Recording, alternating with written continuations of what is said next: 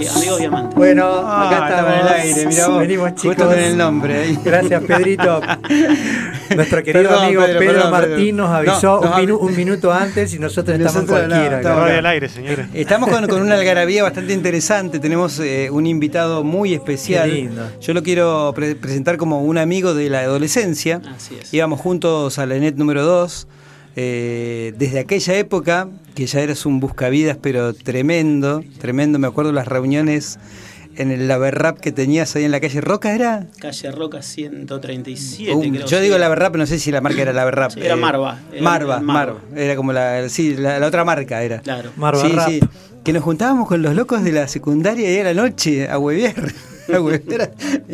Era chico, Neuquén era otro Neuquén. Y Sí, ahora, y era ahora lo tenemos acá, ¿no? De invitado en Pero de en especial, ¿por qué? Porque eh, Gabo fue eh, transmutando su, su, su búsqueda, su, su forma de reinventarse, porque también estuviste con los churros, que fue tremenda Sí. esa época que a mí me encantó muchísimo. Sí, sí, sí. Churros salados, rellenos de, por ejemplo, de una pasta de atún Oh. Atún, de Roquefort, de Roquefort. de aceituna, y, y- y la masa semi-saladita, la masa. Sí, sí, no, no, no. churros de O sea, Copetín. Claro, claro. No, no, no, fue, fue tremenda esa churrería Tremendo. también. Que vuelva, que vuelva. Frutos del Sartén se llamaba. Frutos del sartén. Que me vuelvan acuerdo. esos Sí, churros, sí, sí, sí, que sí, vuelvan. sí. Sí, no, era- fue, fue tremendo. Después, bueno, ya pasaste como, como que el boom fue cervezaurio, que en una época este, se, se vendió mucho en Neuquén. Yo me acuerdo en Totem, era la, como la, la, la- la cerveza estrella de las, de las primeras artesanales que salían. Sí, de hecho tengo la, la- de fábrica, la primer, la habilitación número uno de fábrica.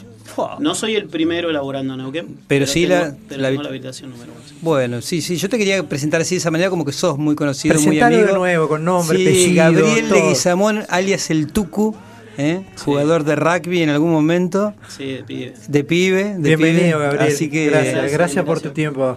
te, vamos a, pedir- a ver, te vamos a acercar un poquito más el o, o eso se ¿Te lo mueve. yo? Ah, Sí, sí, no, ahí está, ahí está. sí. Perfecto. Para que para que se escuche. Bueno, ¿qué tenemos sobre la mesa ahora en este momento? En este momento tenemos un vinito Malbec del 2019. Es una uva que cosechamos en el INTA. Eh, nos levantamos toda la hilera con Daniel Bello y lo, lo elaboré yo en, En en mi fábrica. en tu fábrica. Mi fábrica de cerveza, que yo no puedo elaborar vino, ni puedo hacer destilado, no puedo hacer nada. Están los cerveceros caseros que elaboran en su casa. Sí. eh, y así empiezan muchos, así empecé yo. Y, y los pibes de Totem probaron la cerveza, son amigos de chicos. Ellos tenían el lavadero que estaba en eh, Ministro González y Buenos Aires. Ah, mirá ahí Sobre- también. o Sí, sea, sí, sí, sí, sí. Ah, Y vos también tenías un lavadero. También, también mi Claro, viejo, sí. claro. Éramos todos del rubro. Claro. El mío era tintorería, ¿no? Tintorería, era una- más chino lo tuyo. Era un escalón, un escalón más, más, a- más arriba, Más más- en lo sí. artesanal, porque era todo como muy a mano, ¿viste? Sí, sí, Se totalmente. desmanchaba cada. mm, Muchos años laburé desmanchando ropa. Sí, yo también me- tocó. Oh, Me qué, tocó. qué, qué- qué linda esa parte de la vida. lindo, era lindo. Sí, sí, sí.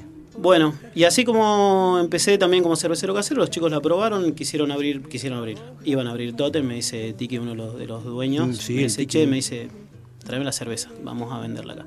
Así que ahí habilité y, y arranqué, cambié equipo, un equipito más grande y empecé a elaborar ya en otra, en otra escala. Que nunca crecí, siempre me quedé ahí, siempre me sirvió ese número. Tengo mi, mi espacio, no pago alquiler, no tengo empleado, lo hago yo. Claro, Entonces claro, con ese claro. volumen vivo. Claro, no, no- no necesitas expandirte al, al- al- a la necesidad esa de tener como todos los mercados agarrados, que te No compre todos los bares, que te compre No toda la gente, que, que se te vuelvas loca produciendo. Aparte hay un tema, vos llevas y entregás un barril, no te lo pagan y después tenés que ir 10 veces a cobrarlo y ya el costo de ir 10 veces es otro y el costo de las- y ya no a mí no me sirve, ¿no? Claro. Pasa por ese lado, hay quien lo hace. Y, y entonces, ¿cómo es la comercialización de Cervezaurio en este momento? Puntualmente se comunican por las redes y se acc- acceden al local. Acceden al local, ahí se Antártida llevan el, 3187, sí. ahí se llevan el, ¿Dónde es el lugar, hay. perdón? Antártida Argentina 3187. Sí, Antártida y Violeta Parra, no, no, mucho antes de Violeta Parra. Picún. Lefou. Y Picún Lefou. Un poquitito más. Está la fiambrería en la esquina, un poquitito Ah, más, mano claro, derecha. sí, mano sí, derecha. sí, mano derecha, sí, Ahí sí. está. Bueno, es una zona que creció un montón comercialmente, esa zona. Y esa zona empezamos, compramos en la tierra ahí cuando era de tierra, la Antártida, y Mirá. se construyó vendiendo cerveza de noche. Tenía la, la fábrica de churros ahí y bueno, hacía, sinceramente hacía los churros de la noche y de día pegaba ladrillos y armé todo eso yo. Mirá. No, no. Cervechurros. Cervechurro. Cervechurro y aparte eh, tú fuiste el propio albañil de tu local. Tengo una invitación a Denver, Colorado. Hay un flaco que está haciendo Eh, el auto de Volver al Futuro, que lo pasea por todo el mundo, que estuvo acá en. Sí, sí, sí, estuvo- Fanático de los churros, pero fanático. Después te, te muestro, te paso información de Flaco. Los probó, me pidió dos veces churros acá, se los llevé cuando estuvieron en Jumbo. Se fue a Salta, no conseguía churros, por favor que se los mande. Me decía, eh, sí, no, eh, un loco. Y me No se puede creer cuando eso. termino con la Cuando termino con la con la vuelta por el mundo, porque anda sinceramente por el mundo con el auto ese, eh, Me te voy venís a- Denver que yo quiero poner una churrería. Oh, y adoctrinás a la gente. Mirá vos. Qué lindo, Gabo. Qué, Qué lindo. giros, qué giros No, no, sí, extraños, ¿no? impresionante, sí. Está re bueno. Está re Tenemos el primer carrito de churros en la vía pública frente a Pircas en su momento, en la Plaza de la Mujer. ¿Lo tienen ahora? No, lo Ah, tuvimos un tiempo y después dejé de, de- de elaborar. ¿Por qué dejaste los churros? ¿Pero en qué tiempo? Porque me Discúlpame. separé y, y ya no quise más nada y arranqué Ah. por otro lado, me fui más a la montaña, que es lo que también me gusta. Claro. Tenemos casa ya con, con la flaca. En Bariloche. Bari, así que vamos y venimos. ¿no? Qué hermoso. Sí. Ella te ayuda en la fabricación, sí. Ella acompaña un montón en la, en- en la elaboración de- del- tanto del vino como de la cerveza. Está ahí, hace la parte que por ahí me- no me gusta mucho. Nos complementamos bien. ¿Qué sería la que no te gusta mucho? ¿Todo lo administrativo? La parte administrativa, la parte de limpieza, la parte de controles. Yo cocino y tengo las recetas sinceramente en la cabeza. Claro. Eh, y ella me las baja a papel. Me las baja a papel, las documenta, por ejemplo, cosa que yo no hago. Perfecto, o sea, las hace historia. Y las tiene. Las guardadas, hace historia, está totalmente, sí. escrito. Sí, sí, está escrito. Perfecto. Bien, Habías sí. preguntado algo antes, Naldo. No, no, no, lo de la enfrente a Pircas, ¿en, en qué año fue eso que tenías eso? Este, Hablemos de ocho años atrás. Ah. Sí, sí, sí, ocho, ocho por lo menos. ¿eh? Sí. Que, que fue- yo me acuerdo que fue un boom lo de los churros, porque... Sí, porque escuché lo de los churros, por eso digo, ahora que habías dicho Mirá eso. lo que te cuento para que te des una idea. Los domingos, y, y- y me emociona, me hace llorar, me ha hecho llorar muchas veces. De cinco saltos en una motito los domingos, 7 de la mañana, porque a las 6 de la mañana el carro ya estaba ahí. 7 de la mañana venía una pareja en moto, jovencitos, decía: Este es el gusto que nos damos. Qué No, bonito, claro, sí. sí, sí, qué Claro, lindo, claro, eso, eso es un Sí, regocijo, no. Claro, claro, eso justifica tu, tu Sí, trabajo, tu estar ahí. Horas de estar elabo- elaborándolo y llegar a esas cosas son. Sí, claro, Son claro. Sí. Ahora, para conocer un poco todo este proceso, ¿cómo pasaste de los churros, por ejemplo, a la cerveza? ¿Qué hiciste? ¿Un curso?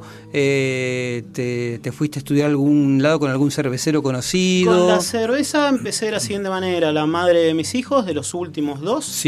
Fue a Villa General Belgrano, trajo una cerveza, me la trajo de regalo.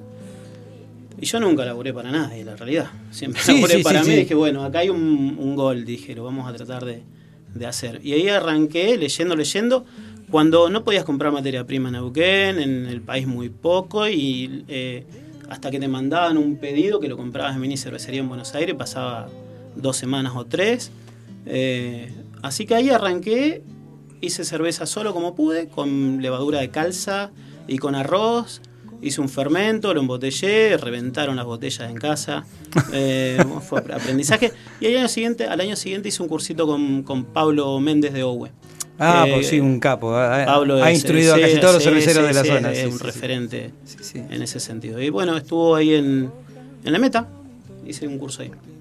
Y de ahí ya, después perfeccionándome, te juntás con gente que sabe más, siempre hay alguien que sabe mucho más que uno. Está Hay bueno. como una cofradía así de cerveceros, ¿no? Que se juntan y charlan. Hay y- juntadas cerveceras, hay cofradías, es como todos los ambientes, hay lazos más íntimos, hay lazos que no son íntimos y son... Sí, sí, más de, más de, Sí, mm, de, de puterío sí. o, de, o- o de competencia desleal. Existe, sí, ¿viste? existe. O leal.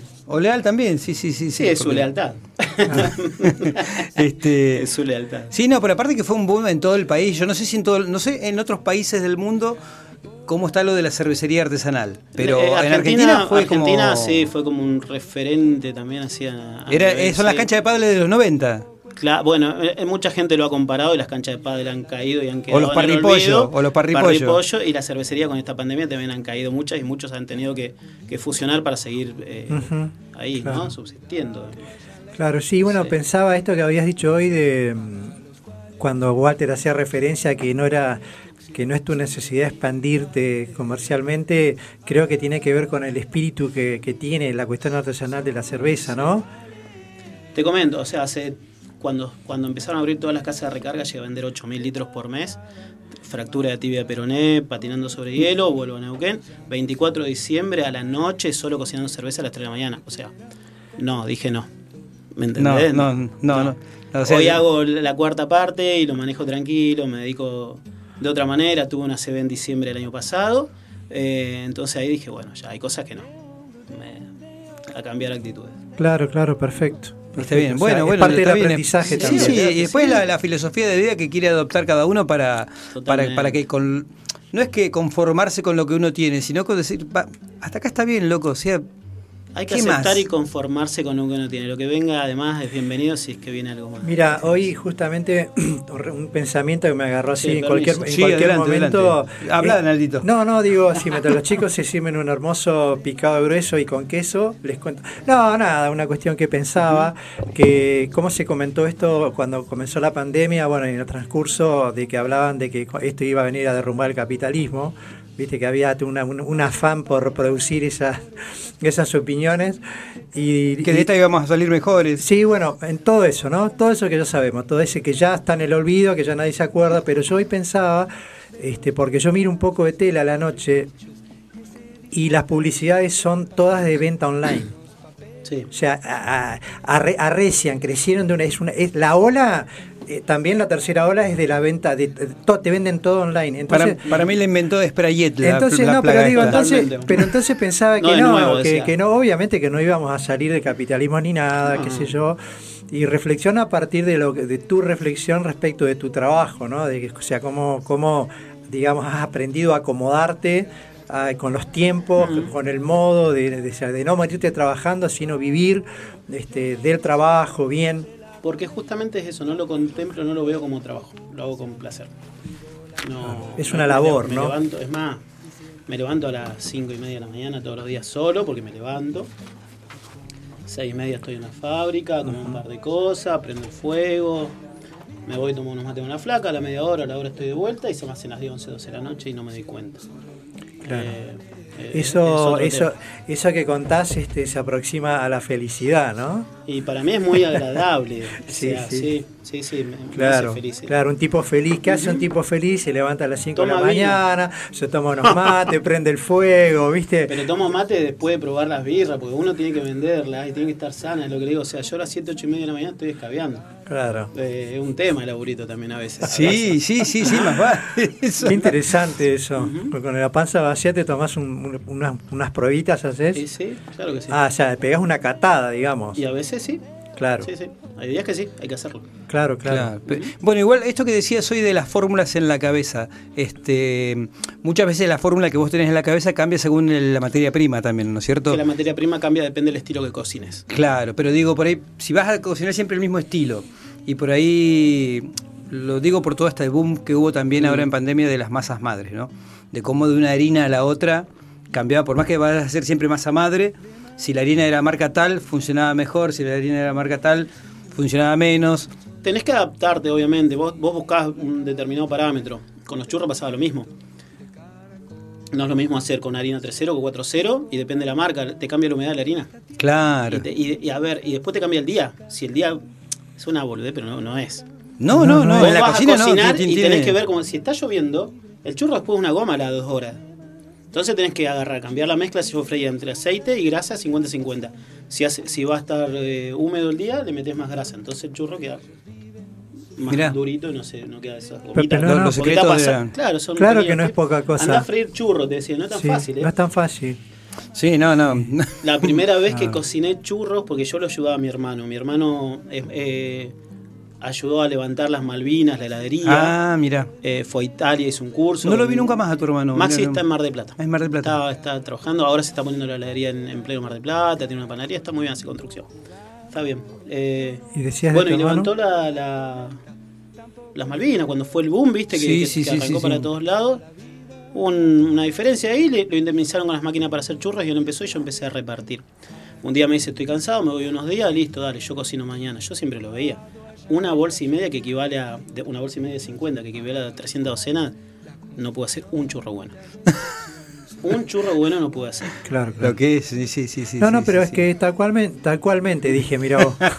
Me salió sin Antártida. Argentina, 3187, donde está la fábrica hoy, sentado llorando en la vereda porque no puedo hacer un solo churro y con las 300 docenas, que es una moneda, eh, entregada, que no las entregué, que tenía que poner la cara a los, a los, a los Claro, clientes. claro, claro.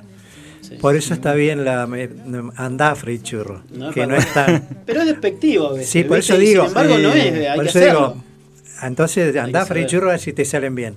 Ahora Sí, que sí. Claro, ahora- Yo lo veo de otro lugar. Sí, claro, pero por supuesto que sí. Además esa labor, este, que más nada, como cualquier labor dedicada y aprendida, siempre después tiene un buen resultado, como lo que estás contando. Yo le decía, yo veía la freidora y ya, más allá que un reloj, la masa te habla, la... Claro, O sea, uno, sí, uno, sí, sí, uno sí, aprende a comunicarse con eso, igual que co- con la cerveza, con el vino, estamos destilando también. Eh, este año, bien, te comento cómo arranco el vino.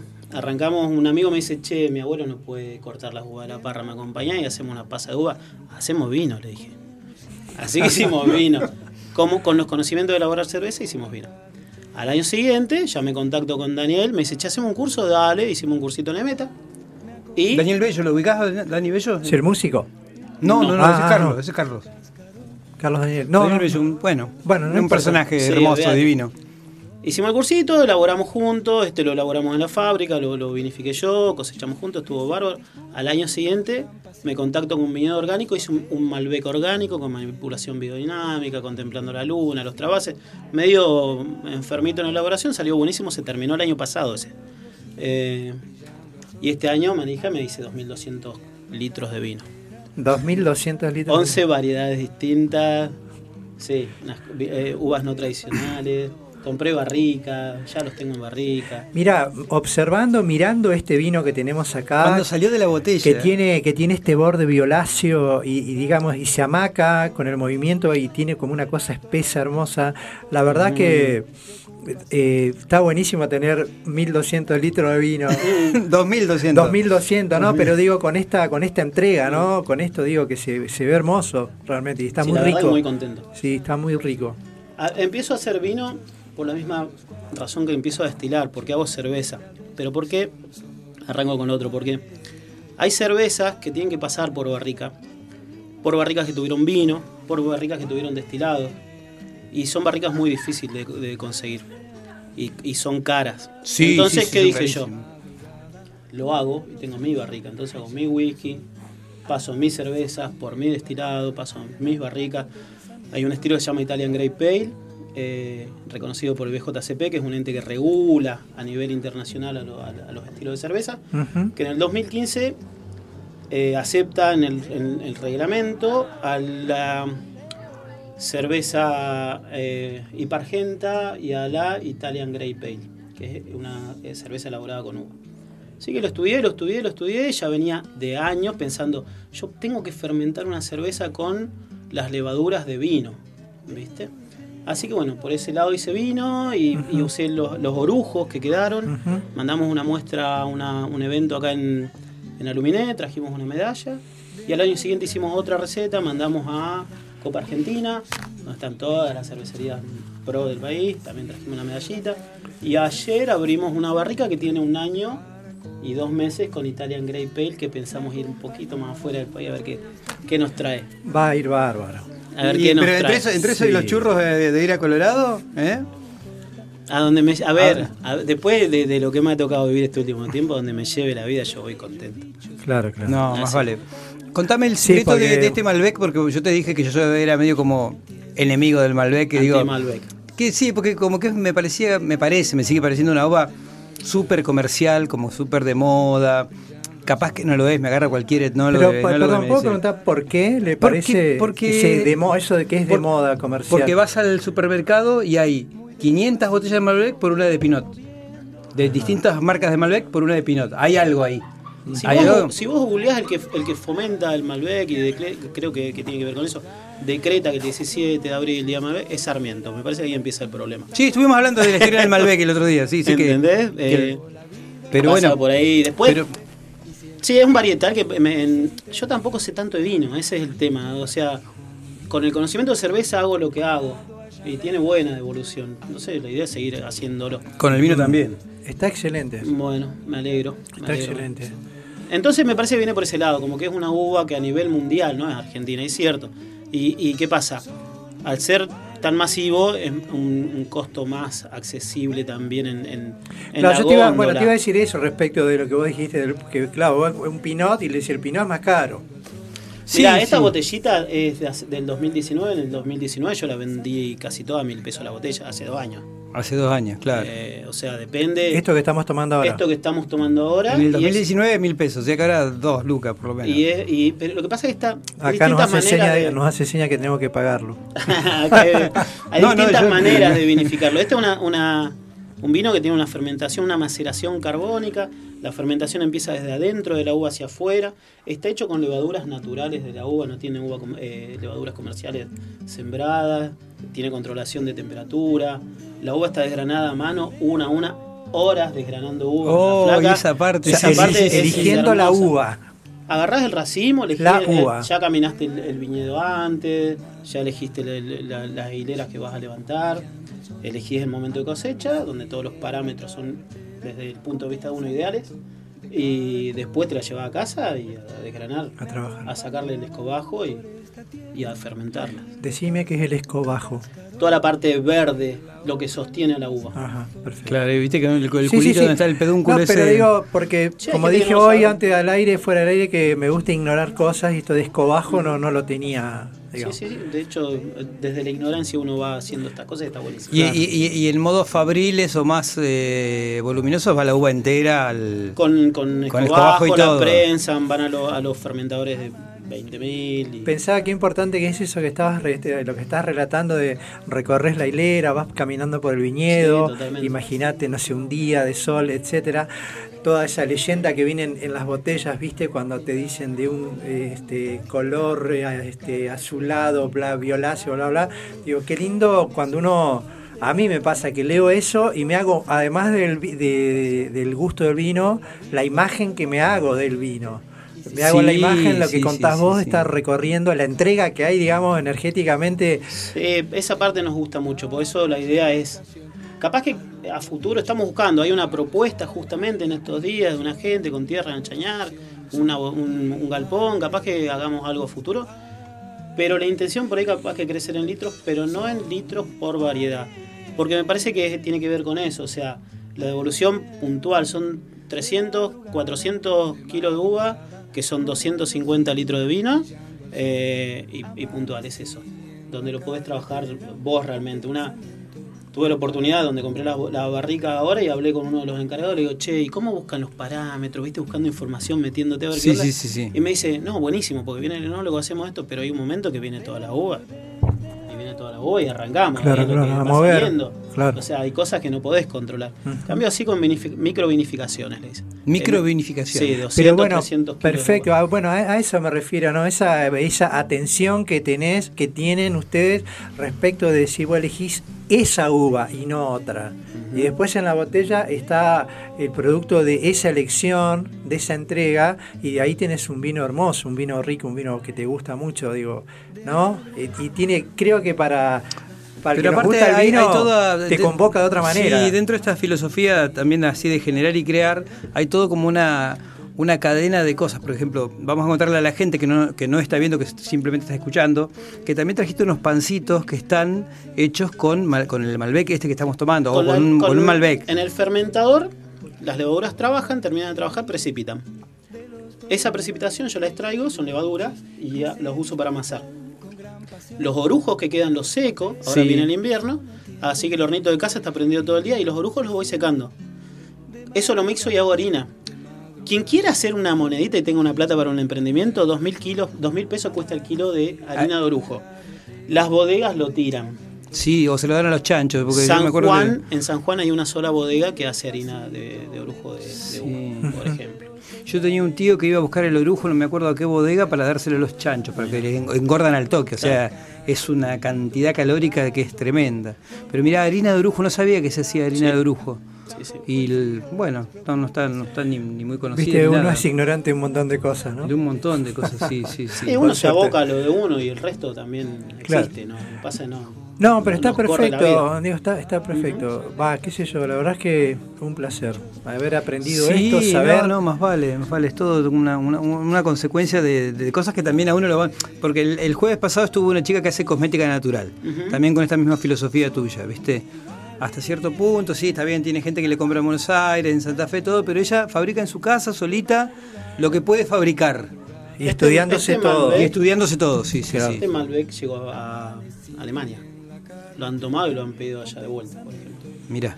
Han- No, no, pero es que sin duda, digo nada, es realmente es exquisito, muy rico vino, sin ser entendido. Sí, Eh, sí, sí, decimos de rico, me tomás- gusta, no me Sí, yo gusta. estoy aprendiendo también, ¿eh? O sea, pero bueno, tratando de, de- de ir en- en- caminando por con, con parámetros. Yo y hoy contaba fuera del aire que cuando yo comencé a tomar vino, eh, no, justamente al no entender nada de vino, me compraba un vino y si me gustaba guardaba la botella para comprarme. Para mismo comprarte vino. la misma botella, Y después claro. probaba otro y si me gustaba y bueno, y me fui dando cuenta que sí, variaba.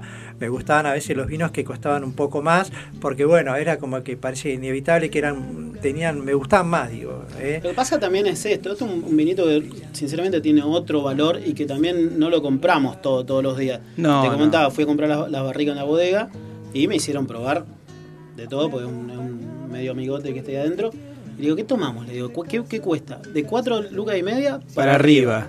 Para arriba. Eso, claro. eso probaste hoy. me. Claro, que no están las góndolas ni ahí. Que no llega acá, lo mandan afuera. Claro. Sí, sí, sí, sí. Claro, sí. Pero ese es el valor ah, de, de venta. Sí, o acá hay algunos vinos así que pueden estar, pero 6 lucas, pero en determinados lugares, digo, sí, sí, sí. Che, Gabo, y ahora te, como que te estás di- diversificando un poco y encaraste también la parte de los destilados que estás haciendo whisky, ¿no? Hace años quiero hacer destilados y hace con esto de la pandemia me dediqué a destilar, porque me quedó cerveza, arranqué Sí. haciendo eso, o sea, el destilado tiene que ver con eso. Eh, de- eh, haces una extracción por, por, por vapor de, de los alcoholes de fermentos, que es, como una cerveza lo que vos preparás inicialmente.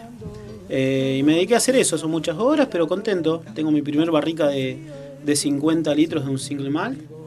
Eh, y ahora voy a llenar una de 2.25, que también es un montón de whisky. Sí, sí, sí. Pero bueno, contento, sí, y con ganas de, de- de seguir. Estoy con. Hay, hay, hay una destilería acá, no voy a caer a ver si me dice sí, de preparar yo una parte y que la destile ella. Me Claro. encantaría, Bueno, sería sí, un golazo. está bueno, está bueno. Bueno, vamos, sí, a, sí. vamos a probar Nosotros ese, somos, muy, ese whisky somos muy fanáticos del whisky acá con Aldo.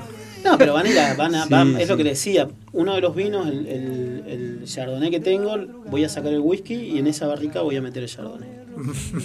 Claro, porque ahí se termina de madurar, ¿no es cierto? No, no, no, lo que hago es. Hay Chardonnay ahí. El, el Chardonnay le va a robar todo lo que Claro. el destilado a la barrica y, y le va a quedar lo de Chardonnay y después meto el, el destilado de vuelta. Claro, a ver Eh, qué. Para dónde dispara. Entonces, qué. son juegos distintos. Bueno, pero está genial, a ver qué, claro, es como cuando tenés un montón de, de- de elementos y te vas a cocinar algo y si voy, vas probando. El ¿no? carrito con rulemán que armaba de pie, que lo ponía más largo, más corto, con rulemán de acá, Sí, te roba él, lo mismo, Perfecto. jugar. Sí, sí, lo jugar, a mí viví. me gusta eso. Lo viví. No, Sí, no, Che, bueno. muy bueno, muy bueno. Genial. Genial, la verdad que aplausos. Salud y gracias. La verdad, Este, la gente que te quiere ubicar, eh, Cervezaurio en las redes. Cervezaurio, cerveza artesanal, Cervezaurio Un en, brindis pequeño acá. en Insta, Cervezaurio en en. Facebook. Sí, sí, Sí, sí. ahí. La verdad que muy, muy interesante, muy interesante. Nosotros tenemos que seguir con el programa, pero te podés quedar porque nosotros vamos a seguir Ahora, con el vamos, contenido, pero ahora podríamos ir a una música mientras. Una quiero, música. yo quiero comer. sí, ¿Podés sí, elegir sí, una sí. música. Pedrito, para nosotros, por favor? Una- un, Dale, un temita y, y- vamos a aprovechar ahora Mirá el color un, del un pequeño este, corte para... Vamos a aprovechar para comer un poquito Para- mientras va el tema musical Sí, y sí, vamos sí. a invitar a nuestros amigos ahí del control a, a que se suben al happening acá. Dale, Pedro, cuando quieras.